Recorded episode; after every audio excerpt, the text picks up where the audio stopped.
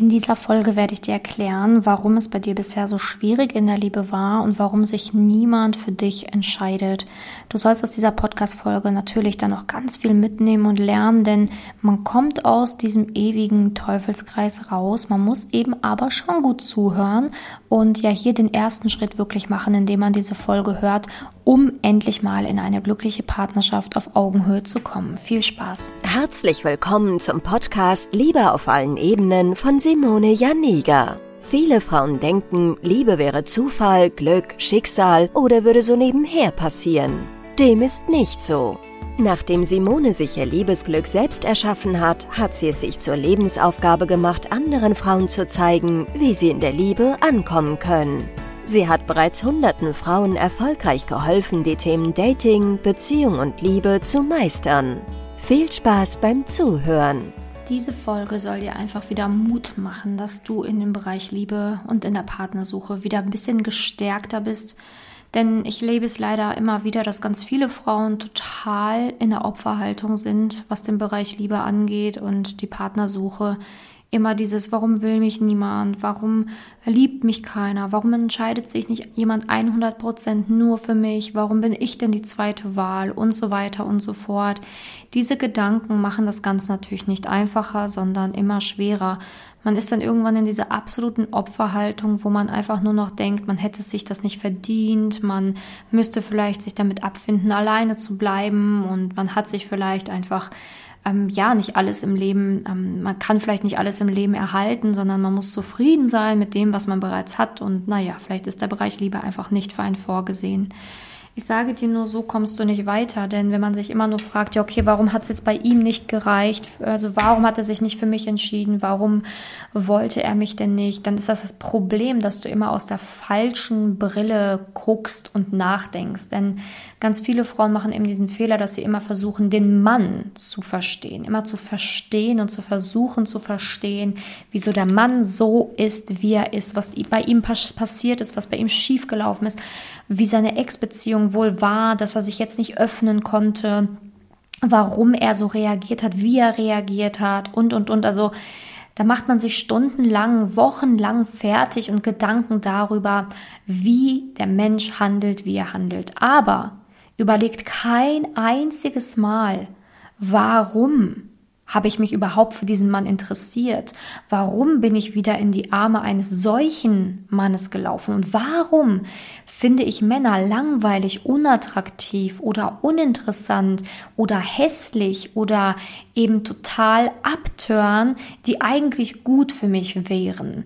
Denn das ist wirklich mal eine ordentliche Frage, die sich die wenigsten stellen. Die meisten stellen sich eher dieses, oh, wieso, ne, wieso hat er das getan? Warum konnte er sich nicht für mich entscheiden? Was habe ich denn jetzt schon wieder falsch gemacht? Opferhaltung anstatt in diese wirklich Eigenermächtigung zu gehen und sich zu fragen, hey, stopp mal, okay, die Vergangenheit kann ich nicht ändern, diesen Typen kann ich nicht ändern, aber mein Verhalten, das habe ich in der Hand, daran kann ich arbeiten und da kann ich überlegen und ansetzen und mal schauen, warum verliebe ich mich in die Männer, in die ich mich eben verliebe und warum kann ich mich für Männer nicht begeistern, die eigentlich total toll wären.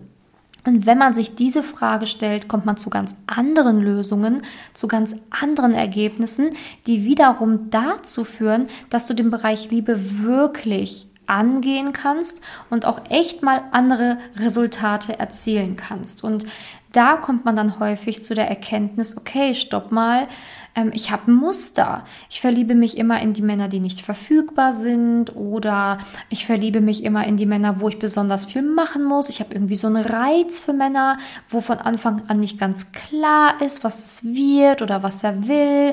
Ich habe einen Reiz für Männer, die weiter weg wohnen oder die ich im Urlaub kennenlerne oder ich kann den Ex halt nicht vergessen und der reizt mich über die Jahre hinweg immer noch.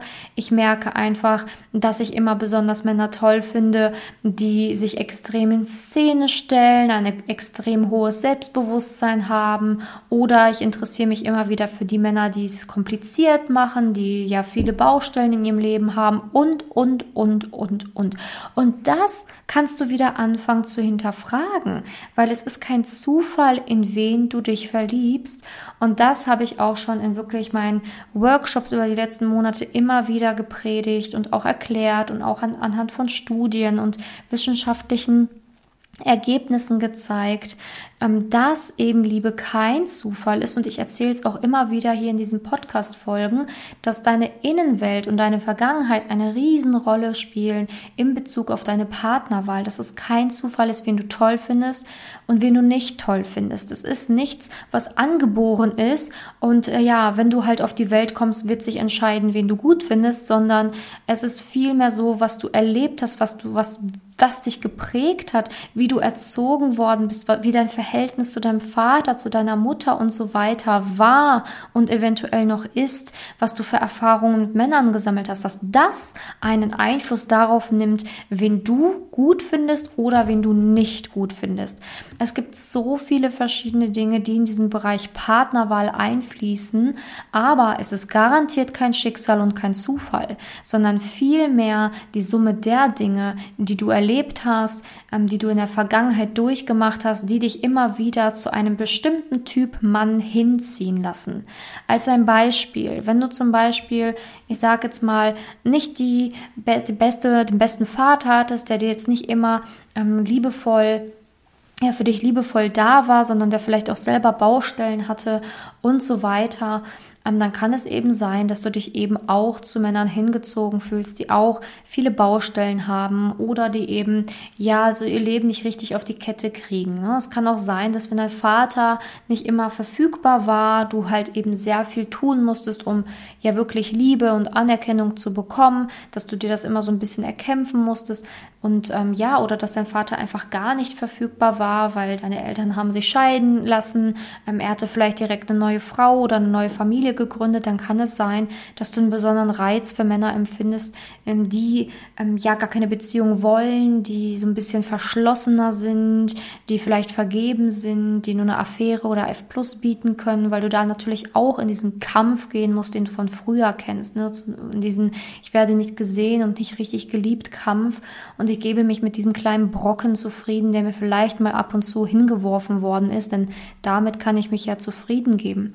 Es kann auch sein, dass dein nicht vorhandener Selbstwert, ähm, der natürlich vielleicht auch aufgrund deiner Vergangenheit entstanden ist, dich dazu führt und dazu bringt, dass du dich besonders von Blendern und Narzissten magisch ähm, angezogen fühlst, weil die eben diesen fehlenden Selbstwert, den du hast, kompensieren. Ne? Du ähm, entscheidest dich dann unterbewusst für jemanden, der die Eigenschaft, die dir fehlt, ähm, ins Extreme mitbringt. Und das sind dann natürlich diese ordentlichen Blender, Narzissten und Co. Das Ding ist, das, was du in dir selber wahrnimmst und fühlst, hat einen extremen Einfluss auf deine Partnerwahl und Liebe ist dementsprechend überhaupt gar kein Zufall, sondern einfach etwas, was sogar vorhersehbar ist. Und das zeige ich immer wieder, wenn Frauen mir ihre Geschichten erzählen oder sagen, was sie in der Vergangenheit erlebt haben, dann kann ich auch mal ganz genau sagen, wie die Geschichten ausgehen. Und naja, ich muss sagen, ich habe leider immer recht. Ne? Also das ist ja eigentlich auch das Traurige. Ich wünschte mir, ich hätte nicht immer recht, aber ähm, ich sag's dir, wie es ist. Sag mir, in wen du dich verliebst und ich sag dir, wer du bist.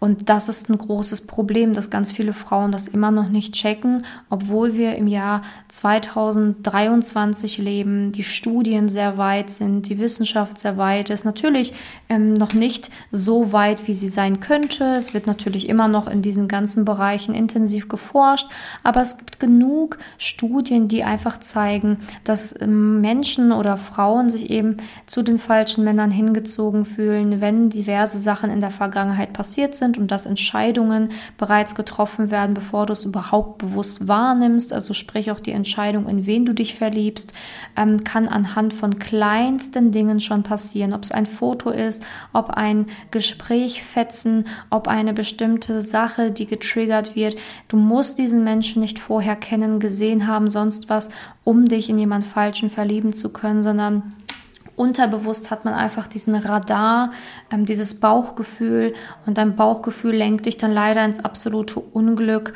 ähm, weil dein Herz und dein Verstand einfach nicht im Einklang sind.